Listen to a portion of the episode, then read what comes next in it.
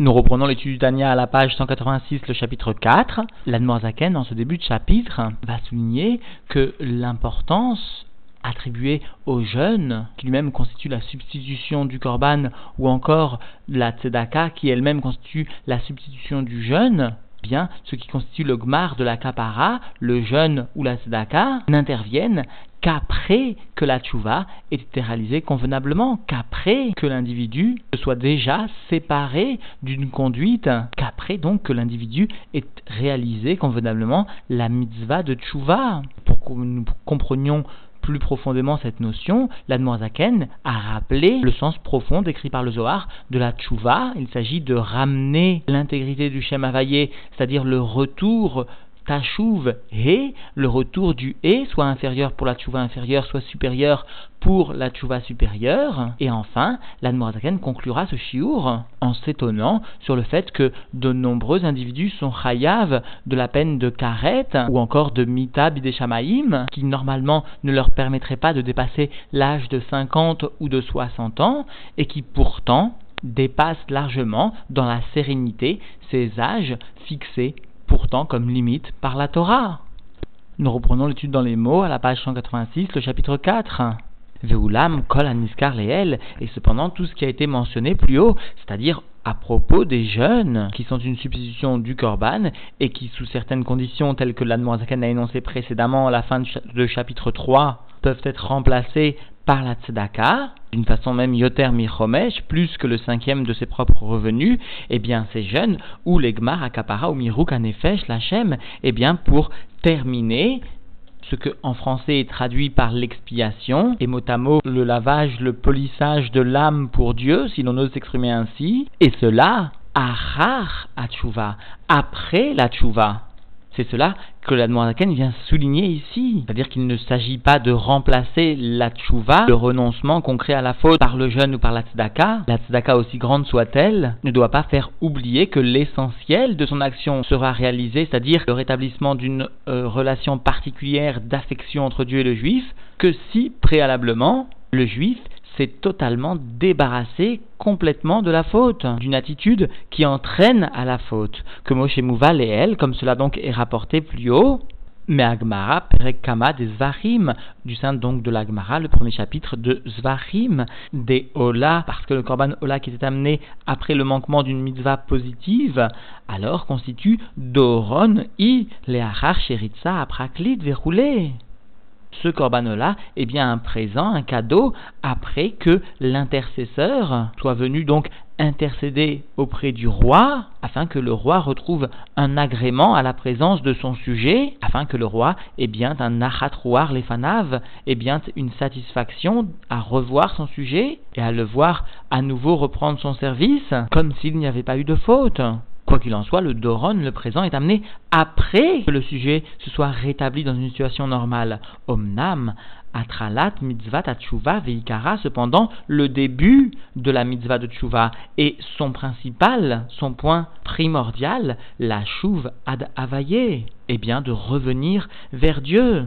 Et cela, Behemet ou Belev Shalem, et cela véritablement et avec un cœur entier. La va nous expliquer ce que signifie la chouve adavaye, revenir vers Dieu, c'est-à-dire rétablir l'intégrité du nom de Dieu qui a été abîmé, soit par le manquement d'une mitzvah positive du juif, soit par la transgression d'une mitzvah négative, et soulignons les mots utilisés ici par l'Admozaken, Behemet, ou encore Belev Shalem. Et avant de prendre l'explication que va nous donner l'Admozaken de ce que signifie profondément la tchouva, le retour du Etata, comprenons bien que chaque juif possède une âme divine. Cette âme divine, lorsqu'il transgresse, s'enfouit dans les clipotes, dans la citra achara, d'où elle se trouve alors prisonnière. Et la tchouva viendra libérer cette âme divine, et finalement la divinité dont elle constitue en quelque sorte le garant et qu'elle véhicule. Et donc dans les mois Erchear, Levaer et Tev, eh bien nous sommes obligés d'expliquer correctement, de bien expliquer Be'achavat Abiur largement, Be'agdim Mashekatu Bezoar Akadosh, tout d'abord en faisant précéder ce qui est écrit dans le Saint Zohar, Bebiur Milat Tchouva, à propos de l'explication du mot Tchouva, Alderer Asod, d'après les secrets, les secrets de la Kabbalah. tashuv et tchouva est bien donc composé de tashuv, le retour du et, à savoir etata tchouva tata. S'il s'agit du et inférieur du Shem il s'agira alors d'une tchouva inférieure. Rappelons que la transcription des quatre lettres du Shem Havayé, Yudke, Vavke, au sein des sirotes témoigne bien que le He Aharona, le dernier He, est en relation avec l'action. Alors lorsqu'il s'agit seulement du retour du He inférieur, cela sera le témoin d'une tchouva inférieure, celle qui concerne l'action principalement. Et il a tchouva il et le E supérieur du Shem si celui-là est revenu, alors il s'agit d'une tchouva supérieure. Le E inférieure dans la transposition des sphirotes chez l'homme correspond à la sphira de Bina, c'est-à-dire s'il y a eu aussi un retour de la compréhension vers l'unité divine, même intellectuelle, alors il y a bien eu une chouva supérieure. Vegam mashekatuv bezo arakadosh bekstat mekomot en chouva moelet lipogem brito levatala.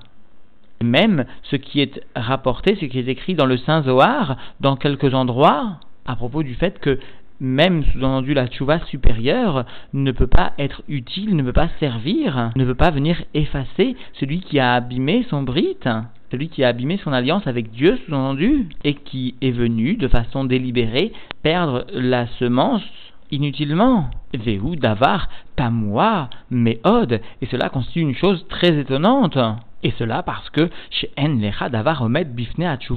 rien, il n'existe pas de chose qui peut se tenir devant la Tchouva conformément à ce que nous enseignent nos sages, sous-entendu dans le Yerushalmi qui est repris par le Rambam. Quoi qu'il en soit, avant de rentrer dans les explications plus profondes, rappelons ce que le Rabbi lui-même nous enseigne, d'une façon très générale, la tchouva inférieure, le retour du et inférieur, qui est lié donc à l'attribut, à la sphira de Malchut chez l'individu, et la conséquence d'un lève nishbar, d'une amertume profonde, du fait d'avoir de ressentir un cœur brisé par la faute, par l'action de la faute pour soi-même vis-à-vis de soi-même, alors qu'en revanche, le et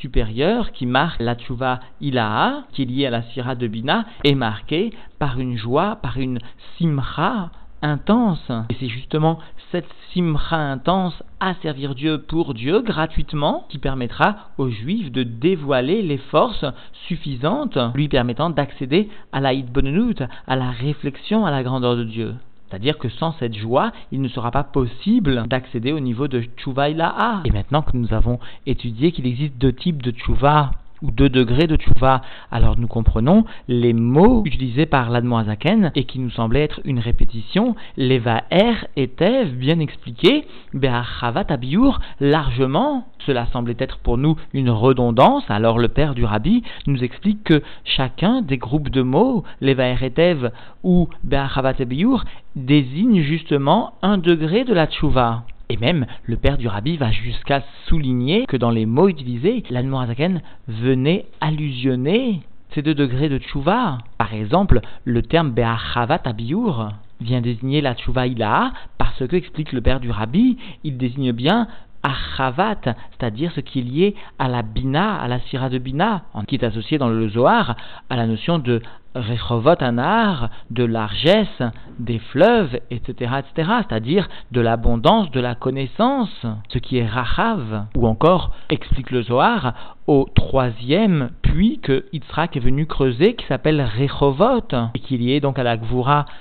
origine de la Bina. Le père du Rabbi donne de nombreuses explications, plus profondes et peut-être plus kabbalistiques, et dont je n'ai pas eu le mérite de bien saisir, mais qui toutefois sont une preuve de l'intention de l'Admoazakan ici. Et nous reprenons donc l'étude dans les mots. L'Admoazakan vient d'exprimer qu'il était très étonnant que la tchouva ne serve pas conformément aux écrits du Zohar, à celui qui a abîmé volontairement son brite, et cela parce que Filou, et même sous-entendu celui qui aurait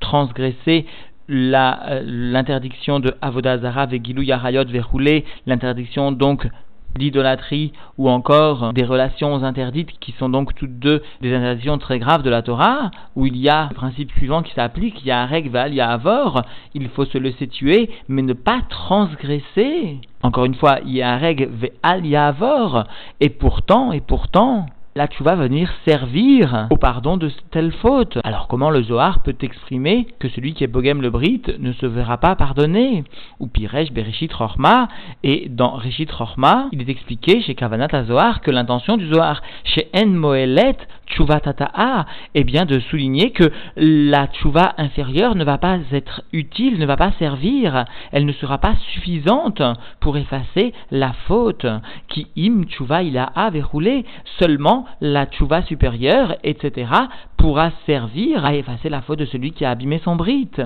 celui qui aura volontairement émis de la semence en vain. Certains commentateurs expriment même l'idée que ici le Zohar désigne celui qui aura transgressé même de façon involontaire cette faute. Parce que même involontaire, la faute véhicule toujours une volonté très fine qui n'est certes pas dévoilée à l'intellect parfois de l'individu, mais qui se trouve présente au sein de ses sentiments profonds. Iné les avinzot. Voici que pour comprendre ceci, mais at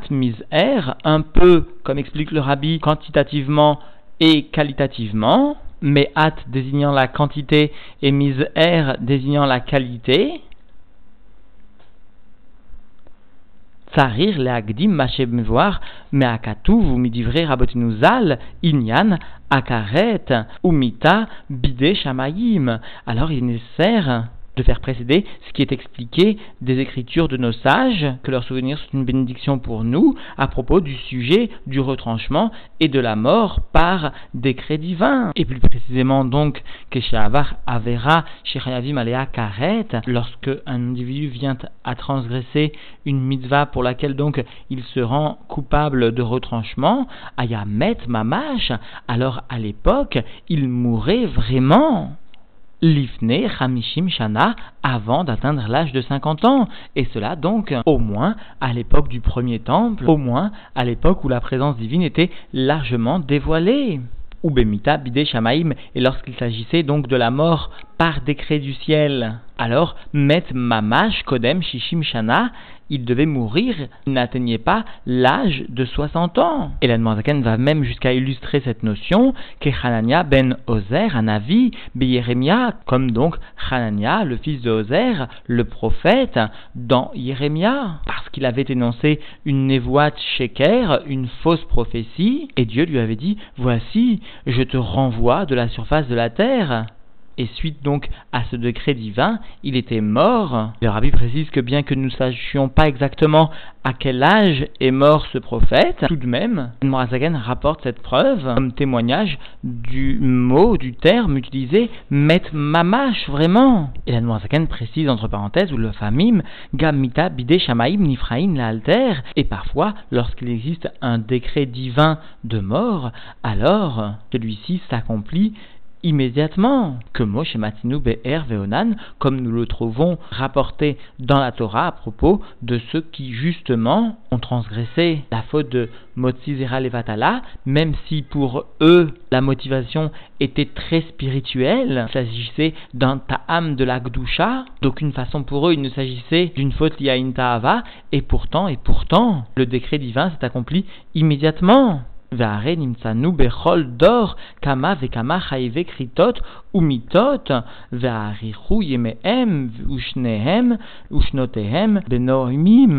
Et voici, souligne l'Admorzaken, vient interroger l'Admorzaken, voici que dans chaque génération nous trouvons de nombreuses et nombreuses individus, personnes qui se trouvent coupables, soit de la peine de retranchement, qui imposerait donc la mort avant 50 ans, ou encore qui se trouve coupable de la peine de mort par décret du ciel, qui ne devrait pas dépasser l'âge de 60 ans, et qui pourtant ont de longs jours, ont de longues années, et de plus, sous-entendu, de longues et agréables années. En ce qui concerne l'exemple précédent de Hanania ben Azour, le rabbi s'interroge pourquoi est-ce que l'Admorazaken est venu nous rapporter non seulement l'exemple de Hanania ben Azour, puis l'exemple de Hervéonan. Alors, le rabbi explique qu'il existe toutefois une distinction entre ces deux cas. Il est vrai que Er et Onan ont été punis par décret divin immédiatement. Il est vrai aussi que Hanania ben Azour était un avis émet, était un vrai prophète. Il s'est détourné de sa voix. Il est venu annoncer une fausse prophétie pour laquelle, logiquement, au bout de deux années, il méritait que les hommes conformément à ce qui est écrit dans la Torah, que les hommes le punissent d'une mort certaine, d'une mort en pratique. C'est-à-dire que donc dans ce cas de Hanania ben Azour, certes il s'agissait d'un décret divin, une mita qui est ordonnée par Dieu, de la Torah directement, mais dont l'application pouvait être donnée à l'homme. Mais quoi qu'il en soit, quel que soit le mode d'application de la mort, qu'elle soit par décret divin et par Dieu lui-même, ou par décret divin et par l'homme, quoi qu'il en soit, la mort était certaine en pratique. Alors que voici que nous trouvons dans des générations où de nombreux individus sont chayaveim de karet ou encore de mita bideshamaim. Et le rabbi vient souligner le terme utilisé ici par Admoazaken, parce qu'il qualifie par l'adjectif de noam, d'agréable, les années par ceux qui sont déjà coupables de karet, de mita. Et cela explique le rabbi parce que l'Admoazaken voulait répondre à une question que nous pouvions légitimement nous poser parce que voici qu'il est possible que ces individus passent de longues années, dépassent les 50 ou 60 ans, mais des années emplies de malheur, des années emplies de pauvreté, ou empli de souffrance, et nous enseigne la Gamara, par exemple, à propos de celui qui est pauvre, il est qu'émet, il est comme un mort. Alors nous aurions pu croire que finalement, certes, il dépassait les 50 et 60 ans, mais d'une vie qui, rendue très difficile, était spirituellement, était dans certains points de vue comparable à la mort. Alors à cela, l'Admorazaken est bien venu préciser, il s'agit de vie agréable, de longues années, dans le confort parfois, tant spirituel que matériel.